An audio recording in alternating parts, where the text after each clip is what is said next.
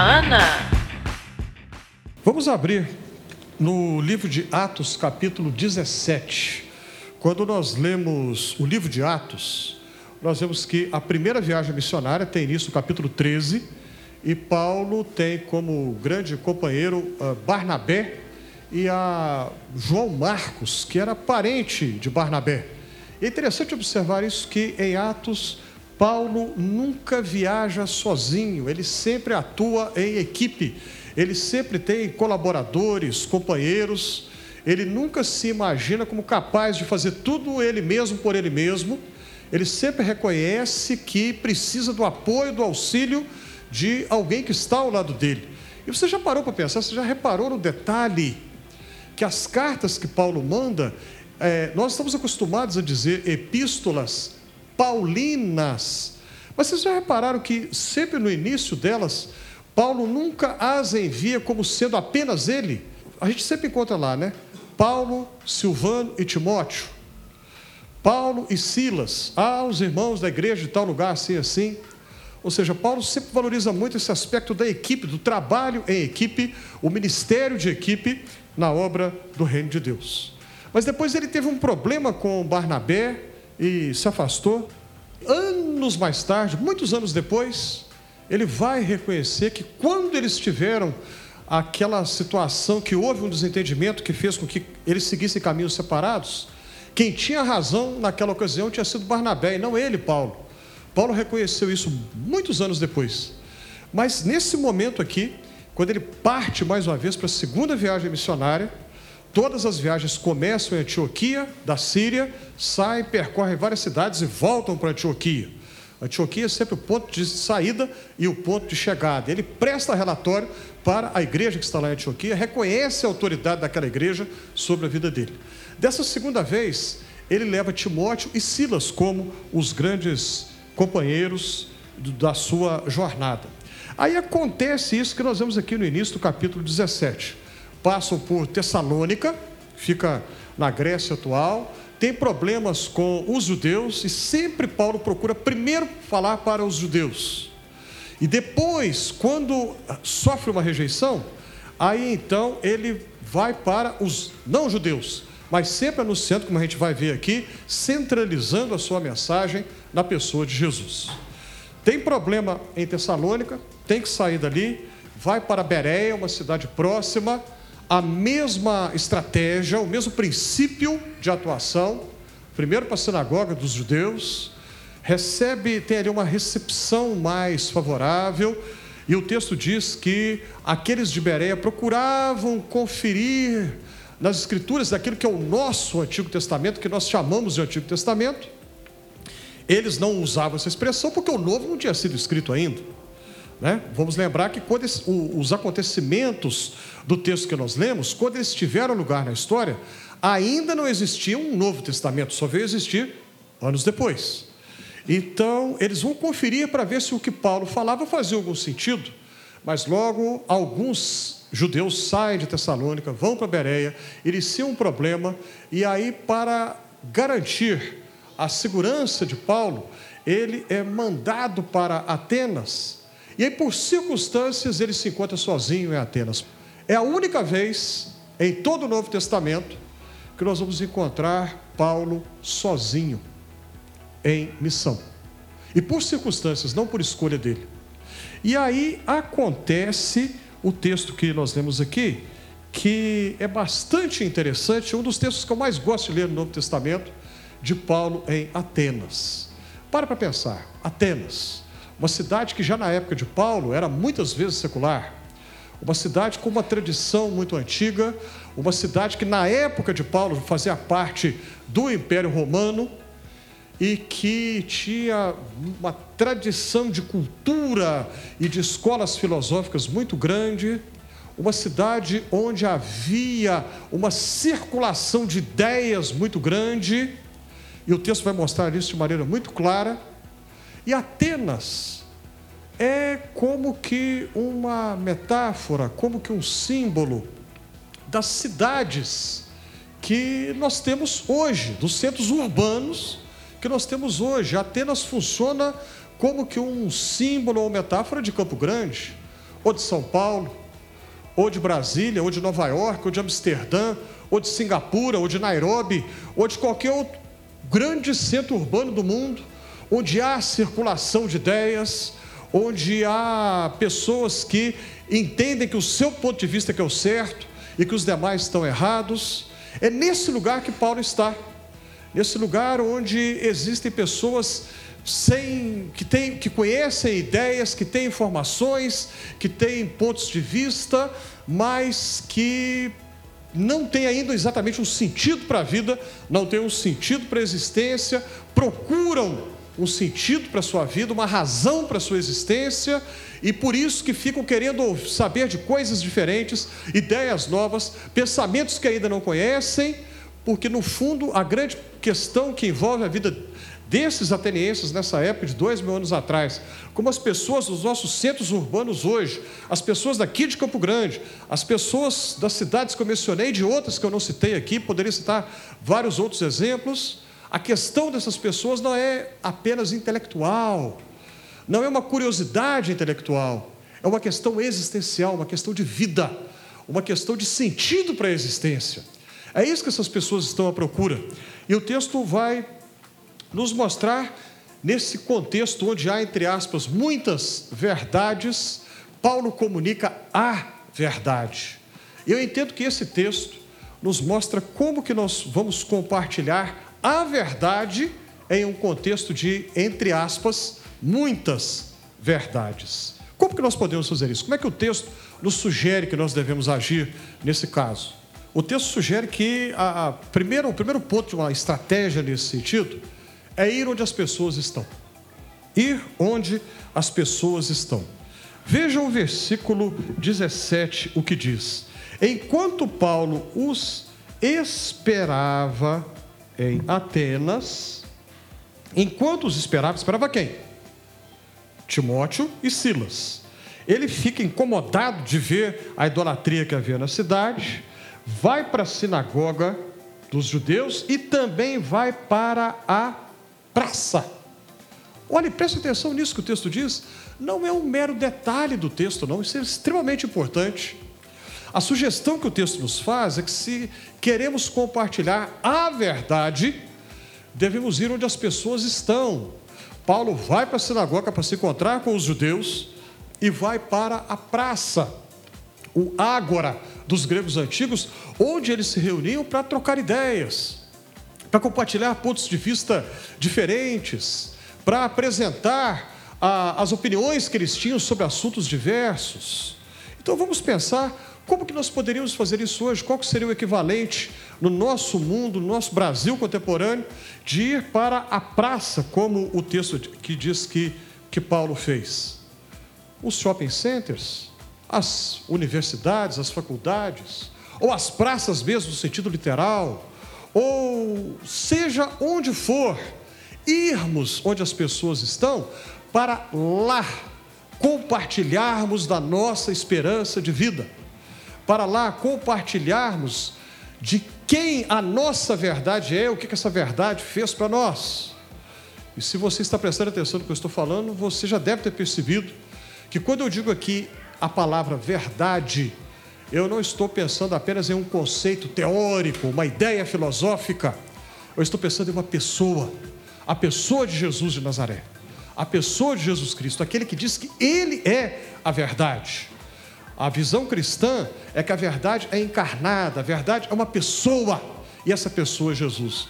E para compartilhar dessa pessoa, o texto nos mostra que nós devemos ir onde as outras pessoas estão. E aí vamos compartilhar dessa verdade.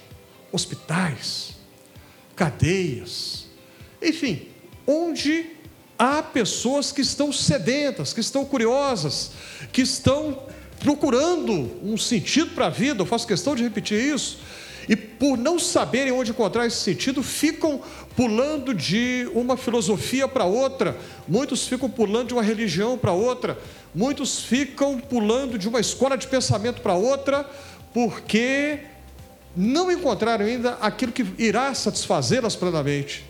E essa busca só encontrará cumprimento quando elas se encontrarem com Jesus, que é a verdade encarnada. Por isso, nós devemos aprender com essa estratégia de Paulo, ir onde as pessoas estão. E quando Paulo vai no Ágora, vai na praça lá, a tradução que a Almeida traz aqui, o que, que acontece? Ele encontra pessoas que começam a dialogar com ele, e Paulo centraliza a sua mensagem na pessoa de Jesus. Preste atenção nisso, parece tão óbvio. Parece óbvio, mas eu fico impressionado que com a frequência imensa nós nos esquecemos daquilo que é óbvio. É impressionante a facilidade que temos de esquecer do que é óbvio. Centralizar a mensagem de Jesus parece óbvio, eu repito, mas muitas vezes tem sido esquecido. Há muitas mensagens religiosas que se dizem cristãs que falam de qualquer coisa, menos de Jesus. E o texto nos diz aqui, veja o versículo 18, o que, que está falando. Ele se encontra com filósofos, epicureus e estoicos, e eles perguntam para ele: o que, que, é isso? Que, que conversa é essa que esse judeu está trazendo para a gente aqui? O sujeito chegou aí, o que, que é isso? Ele parece pregador de deuses estranhos, pois pregava Jesus e a ressurreição. Olha só, se você quer compartilhar a verdade em um mundo de muitas verdades, entre aspas, você tem que ir onde as pessoas estão, você tem que centralizar a mensagem em torno da pessoa de Jesus. Você vai ouvir o que as pessoas vão dizer para você, mas você vai falar de Jesus para elas. Você vai ter abertura para escutar o que elas vão te falar. Mas você vai dizer, vai falar de Jesus para essas pessoas. É curioso isso que o texto nos traz, pregador de estranhos deuses. Jesus e a ressurreição. A palavra ressurreição em grego é anastasis, anastasis ou anastasis, dependendo da pronúncia, que faz lembrar Anastácia como um nome. Então, Anastácia literalmente significa ressurreição. O nome próprio feminino, Anastácia, é ressurreição. Então parece que quando eles ouviram Paulo dizer a palavra anástasis ou anastasis, talvez eles tenham entendido como se Paulo estivesse referindo a uma mulher. Então seria a deusa ressurreição e o Deus chamado Jesus. Eles entenderam assim. Entenderam errado, claro, a compreensão deles foi equivocada. E Paulo vai explicar direitinho o que, que ele está querendo dizer com isso. Mas olha só o que, o texto nos mostra. Ele se encontra com pessoas que têm pensamentos bem diferentes. Essa é a única vez no Novo Testamento que há referências, a referência, perdão, a escolas filosóficas. Ah, Epicureus, que fala aqui, ah, eram os seguidores de um filósofo grego chamado Epicuro, que na época de Paulo já havia falecido há mais de 200 anos que pregava que o ser humano tem que buscar a felicidade, mas a felicidade vai ser alcançada quando a pessoa consegue ter uma quietude de mente, uma quietude nos seus sentimentos. Se o ser humano consegue atingir o estado de ter a sua mente quieta e não desejar muita coisa, não querer buscar muita coisa, aí ele vai ter felicidade. Os estoicos, né, estoicismo que fala aqui, era uma doutrina que dizia que você não deve esperar muita coisa da vida, não. Espere o pior da vida. Espere só o pior, porque a vida só vai trazer o pior para você. O estoicismo dizia isso. Se acontecer alguma coisa boa, melhor. Se acontecer uma coisa que não é boa, você não vai se surpreender, então não vai sofrer. Aguente o que a vida vai trazer e prepare-se para coisas que não são agradáveis. O estoicismo dizia isso. Aguente. Então, não espere muita coisa. Paulo escuta o que eles dizem, mas sempre vai centralizar a mensagem em torno de Jesus. Paulo não foi para discutir quem está certo, quem está errado, no sentido assim, ah, isso aqui que você diz está é, é, tá certo, aquilo está errado. Não, não, o objetivo de Paulo não era esse. Ainda que muito provavelmente uma coisa ou outra de uma dessas mensagens, talvez ele pudesse até dizer que concordaria com aquilo, mas o foco é apresentar, centralizar a mensagem, centralizar o diálogo, centralizar a conversa em torno da esperança que nós temos em Jesus. É isso que Paulo faz: conversar, centralizar sobre Jesus. É, ainda que pareça algo, talvez não, tenha, não soe como sendo muito importante, mas na verdade é mais importante do que a gente pensa. Porque Jesus em nossa cultura é um nome conhecido, mas Jesus é muito, é muito desconhecido quem ele é na verdade. Se você sair por aí, se você fizer uma pesquisa, perguntar às pessoas que passam por aí, quem é Jesus? Muito provavelmente você vai escutar respostas do tipo assim: Ah, é um mestre que ensinou sobre é, paz e amor. Ou seja, você vai ver uma visão muito reduzida e reducionista de quem Jesus é, na verdade. Talvez, dependendo de para quem você fizer a pergunta, é possível que você ouça uma resposta do tipo: Jesus foi um revolucionário social que morreu porque desafiou as estruturas do Império Romano do seu tempo. Ou seja, Jesus é conhecido, mas mal interpretado. Conhecido, mas entendido de maneira equivocada. Conhecido, mas quem ele é realmente, nem todo mundo sabe. Daí a necessidade constante da nossa missão de compartilharmos com as pessoas quem, na verdade, é Jesus. O pastor presbiteriano chamado João Dias de Araújo, já falecido, ele era baiano de nascimento. O reverendo João Dias de Araújo, mais ou menos uns 40 anos atrás, primeira metade da década de 70, ele escreveu um, um, texto, um capítulo para o livro, um texto pequeno, mas extremamente interessante, que ele, e o título era mais ou menos assim: Quem é Jesus Cristo no Brasil? Esse era o título. E aí ele faz um levantamento da cultura popular brasileira, faz, fazia né, um levantamento de expressões da cultura popular que apresentavam Jesus. Ele mostrando na argumentação dele como que aquilo estava distanciado daquilo que os evangelhos nos apresentam sobre quem Jesus na verdade é. Ou seja, o povo brasileiro sabe que é Jesus de ouvir falar, mas a compreensão que se tem a respeito de Jesus é muito distante daquilo que a Bíblia nos fala. Daí a atualidade desse texto, o desafio que o texto nos apresenta de conversarmos, de compartilharmos com as pessoas, dialogarmos com elas, ouvirmos o que elas têm a nos dizer, mas nunca deixar de centralizar a nossa mensagem em torno da pessoa de Jesus. O terceiro ponto da nossa estratégia para compartilhar a verdade em um mundo de muitas, entre aspas, verdades. Procurar um ponto de contato. Procurar um ponto de contato. Veja o versículo 23. Paulo está andando, vê altares de tudo tipo de divindade, deuses e deusas para tudo quanto é, é atividade humana, várias divindades. E aí ele se dirige aos atenienses e observe que ele começa, versículo 22, elogiando. Você reparou o detalhe do texto? Que Paulo começa elogiando, ele não chega já batendo e acusando e criticando, chutando a canela, como se diz. Não. Ele começa fazendo um elogio. Senhores atenienses, em tudo vos vejo acentuadamente religiosos. Fazendo assim, ele já vai ganhar a simpatia dos seus ouvintes.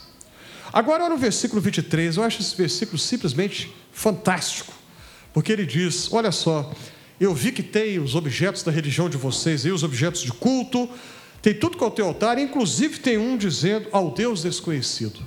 E nós sabemos, você já deve ter visto talvez algum filme sobre a antiguidade, talvez um, uma reportagem na internet, ou um livro, uma revista, que os, os povos antigos tinham representações visíveis dos seus deuses e das suas deusas, estátuas que seriam a representação do deus ou da deusa. E esse altar aqui só tinha um pedestal, mas não tem nada em cima porque eles pensavam: nós procuramos agradar a todos os deuses e a todas as deusas, mas se estiver faltando um, de repente está faltando um, então vamos fazer um altar aqui, nós não sabemos como é que ele é, e vamos colocar ao Deus desconhecido. Paulo aproveita isso como ponto de contato. Aí que está a sensibilidade missionária de Paulo. Aproveita como ponto de contato E quando eu leio esse texto, eu dou graças a Deus que Paulo não era evangélico. Dou graças a Deus. Que bom que Paulo não era evangélico. Porque se ele fosse evangélico, ele ia chegar e falar assim: isso é coisa de demônio, isso é o demônio, vocês estão adorando demônios, vocês estão, isso é, queima Senhor, queima Jesus, e está amarrado, está repreendido, não sei o quê. Você viu que Paulo não faz nada disso? Paulo não faz nada disso. Ele fica incomodado quando ele vê o texto diz, o texto não esconde que ele se incomoda com o que ele vê, mas ele é sábio o suficiente e tem sensibilidade o bastante, não para levantar um muro de separação, mas uma ponte que aproxima eu vou, uma ponte. Ele pega algo que já é daquela sociedade, daquela cultura, e a partir daí ele vai anunciar Jesus. Eu vim aqui para falar, é desse que vocês adoram sem saber, adoram sem conhecer. É desse Deus que eu vim falar aqui. Eis um, algo que nós sempre precisamos aprender, a ter sensibilidade, pedir que o Espírito de Deus nos dê sabedoria e discernimento, para saber aproveitar o que há na cultura, o que há na sociedade, e usar como ponte e ponto de contato. Hoje é dia 17 de março. Eu não sei se você ou quem aqui sabe o que, que o dia 17 de março é. Alguém aqui é de tradição católica? 17 de março é o dia de São Patrício.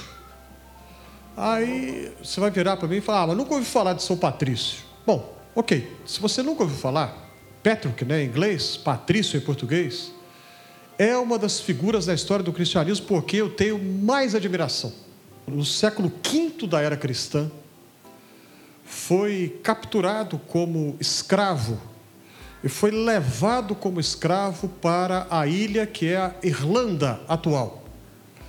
E lá, como escravo, chegou lá, era garoto, adolescente ainda, e aprendeu a falar a língua dos irlandeses, que não era o inglês que é falado hoje, outra língua totalmente diferente, nada a ver com o inglês atual. Aprendeu a falar a língua deles. E depois de anos como escravo, ele teve um sonho. No sonho, ele teve a certeza que Deus dizia: Volta para sua terra que eu vou fazer você chegar lá. E ele conseguiu fugir, chegou no litoral, tinha um navio, e ele voltou. E ele era natural do que seria um, território da França, dos nossos dias. Muito bem. Depois de um tempo, ele teve um outro sonho que dizia que era para ele voltar para a Irlanda, ele tinha sido escravo, ele sabia falar a língua local, que é para anunciar Jesus ali. E ele volta, volta para anunciar Jesus para um povo de muitos deuses, muitas deusas, um povo acostumado com guerras, matanças, batalhas, um povo, enfim, que a mensagem do cristianismo seria a última coisa que eles poderiam ter interesse. Mas para lá que Patrício vai. Patrício foi um dos missionários mais bem-sucedidos de toda a história do cristianismo em dois mil anos. E uma das razões, não a única, mas uma das razões do sucesso de Patrício é que ele soube fazer o que Paulo fez aqui. Ou seja, ele soube encontrar um ponto de contato na cultura dos irlandeses para a partir daí anunciar a Jesus. Ele soube encontrar elementos na cultura deles e dizer, a partir dali ele comunica a sua fé em Jesus. Tem uma história, são várias histórias que envolvem a vida de Patrício. E eu não sei se você. Eu vou tentar descrever aqui uma imagem de uma cruz. Você já deve ter visto que a cruz e em volta do, do poste da cruz e do braço, né? então você tem ali o, o vertical e o horizontal, né? o poste da cruz e o, o braço. Então, uma, uma forma de cruz que talvez você já tenha visto, que tem a, atrás da cruz um círculo, um círculo que vai pegar o, o poste e, e o braço da cruz. Né? Então aquele círculo está ali atrás, a cruz com o círculo em volta. Essa é a chamada cruz celta ou cruz céltica, que é exatamente lá da Irlanda e da Escócia, né? Na, nas Ilhas Britânicas. É um típico, uma, uma típica cruz muito usada pela tradição protestante aqui no Brasil, não. Mas no mundo lá do Atlântico Norte, na América do Norte, nas Ilhas Britânicas, É, é, muito comum que igrejas protestantes usem essa cruz céltica, né, que tem aquele círculo em volta. Patrício, viajando pela Irlanda, chegou no interior lá, numa determinada aldeia, onde eles adoravam a deusa da lua. Ah, e o símbolo da deusa da lua era exatamente um círculo. Óbvio, né? Um símbolo muito óbvio. E na entrada da aldeia tinha uma rocha bastante grande, com aquele círculo pintado. Patrício chega e quando ele vê aquele círculo que identificava aquela tribo, aquela aldeia ali como sendo adoradores da deusa da lua, o que, que ele faz? Simplesmente ele arruma uma espécie de um pincel, que seria um pincel, uma coisa assim, e vai em cima daquele círculo que já existia e desenha duas linhas, a linha vertical e a linha horizontal. A cruz em cima do círculo que seria o símbolo da Deus da lua. E diz: De hoje em diante, eu vim aqui para falar não da lua, mas daquele que a criou. Eu vim aqui para falar não dessa que até agora vocês adoraram, mas para aquele que a sustenta lá onde é ela está lá em cima.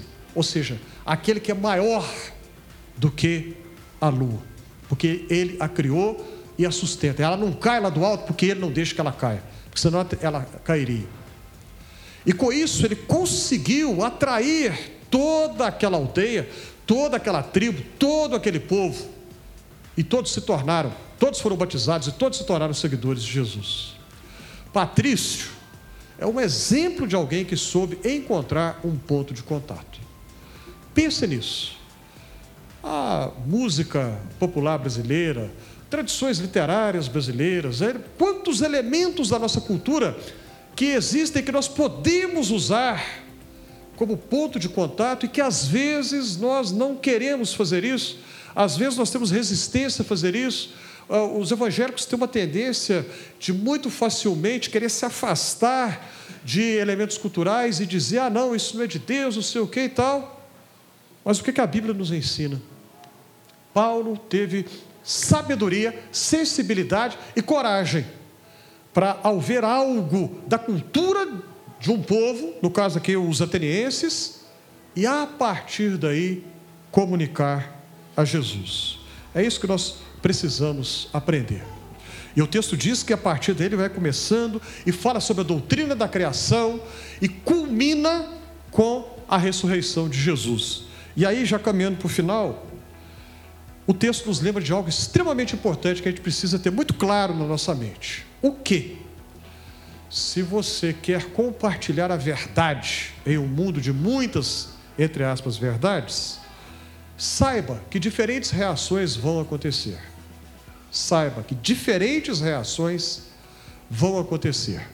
Olhe, veja aí os últimos versículos, o 32, o 33 e o 34. Esses três versículos últimos aí da passagem lida nos mostram pelo menos três reações. Veja o versículo 32. Alguns escarneceram. Quando? Quando ouviram falar de ressurreição. Porque na cultura grega, na filosofia grega, influenciada por Platão, falar de ressurreição de mortos era algo sem sentido. Porque Platão ensinou, isso ficou muito impregnado na mentalidade grega, ensinou o seguinte: que o corpo, o que é o corpo? O corpo é a prisão da alma. E que esse nosso mundo aqui, o mundo material, o mundo onde nós estamos, que a gente ouve, que a gente toca, o mundo que é percebido pelos nossos sentidos físicos, esse mundo é uma cópia imperfeita do mundo verdadeiro, que é o mundo espiritual, que os nossos sentidos físicos não conseguem captar. Aquele lá que é o mundo real. O nosso mundo aqui não vale nada, não. O corpo não vale nada, o que vale é a alma. A pessoa morreu, libertou a alma e a alma vai então para esse que seria o mundo verdadeiro. Ah, esse pensamento de Platão teve mais tarde uma influência enorme no cristianismo, uma influência muito grande. E para eles, na mentalidade deles, na maneira como eles compreendiam as coisas, não fazia sentido nenhum imaginar que a alma pudesse voltar para o corpo e a pessoa viver outra vez. A alma custou para libertar, libertou, morreu, e agora vai voltar para ficar presa de novo? Eles pensavam assim.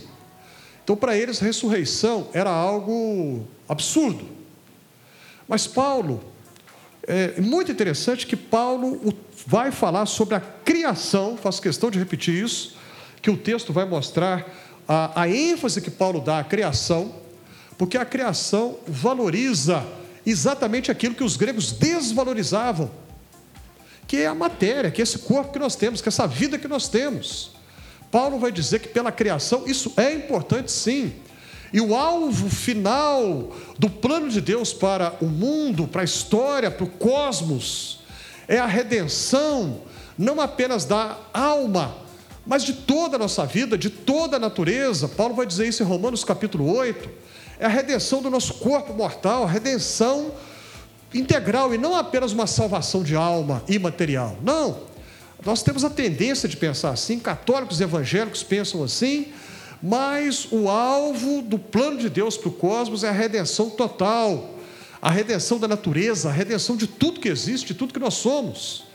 E Paulo faz questão de frisar isso, apresentando a ressurreição de Jesus como o princípio daquilo que vai ser para todo o cosmos. Alguns, quando ouvem isso, zombam, fazem chacota, fazem brincadeiras, fazem gozação, fazem piada em cima daquilo, rejeitam. Algumas das pessoas com quem nós compartilhamos a nossa esperança em Jesus vão ter a mesma reação. Vão fazer brincadeira, algumas brincadeiras de péssimo gosto. Algumas pessoas vão fazer piada, algumas pessoas vão fazer zombaria, vão fazer chacota, não vão levar a sério aquilo que nós vamos falar. Paulo passou por isso. Nós estamos sujeitos a passar pela mesma situação. Outros tiveram uma segunda reação, a segunda metade do versículo 32. A respeito disso, te ouviremos noutra ocasião. Ou seja, alguns não tomam decisão, adiam qualquer decisão, ficam em cima do muro.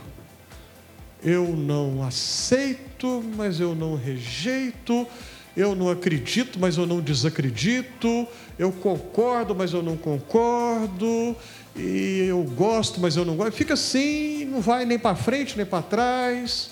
Ah, depois eu vou pensar com mais calma, agora não. Por enquanto não. Depois eu vejo o que, que eu faço, eu vou aceitar isso ou não, ah, mas no momento não. E, enfim, alguns reagem assim, não se decidem, não tomam uma decisão jogam tudo para frente. Pode ser que isso aconteça conosco também. Pode ser que haja algumas pessoas que não tenham uma reação de, de zombaria, de chacota, de desrespeito, mas também não se comprometem. Nem uma atitude nem a outra. E finalmente, a última reação, versículo 34. Alguns vão crer. Alguns vão crer. Alguns vão se comprometer alguns vão encontrar sentido para a existência na mensagem de Jesus. E alguns vão abrir a sua vida para essa novidade que é a mensagem de Jesus. Alguns vão ter a vida transformada por essa mensagem. Nós não sabemos quem vai reagir como. Não sabemos das pessoas com quem conversarmos ou conversamos.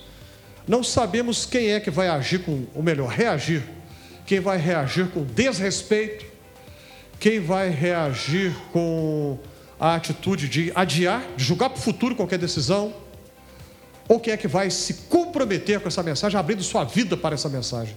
Não sabemos. Como nós não sabemos, e o resultado não está nas nossas mãos, o que está nas nossas mãos é o testemunho, é o compromisso de testemunhar. Agora, a maneira como as pessoas vão reagir, a isso já não, não nos compete mais. Isso compete ao Senhor. O Espírito do Senhor é que vai agir. Isso já não é nossa responsabilidade. Mas como nós não sabemos, o que nós devemos fazer então? Compartilhar. Os resultados estão com o Senhor. O que nos compete é que sejamos fiéis nesse anúncio, nesse compromisso. Pense nisso. Pense nisso. Pessoas que estão por aí à procura não apenas de uma ideia intelectual, uma ideia filosófica, mas a procura de um sentido para a vida. Isso eles só vão encontrar na pessoa de Jesus. Que o Espírito do Senhor nos dê a sabedoria, a sensibilidade e a coragem para que nós possamos fazer assim. Amém.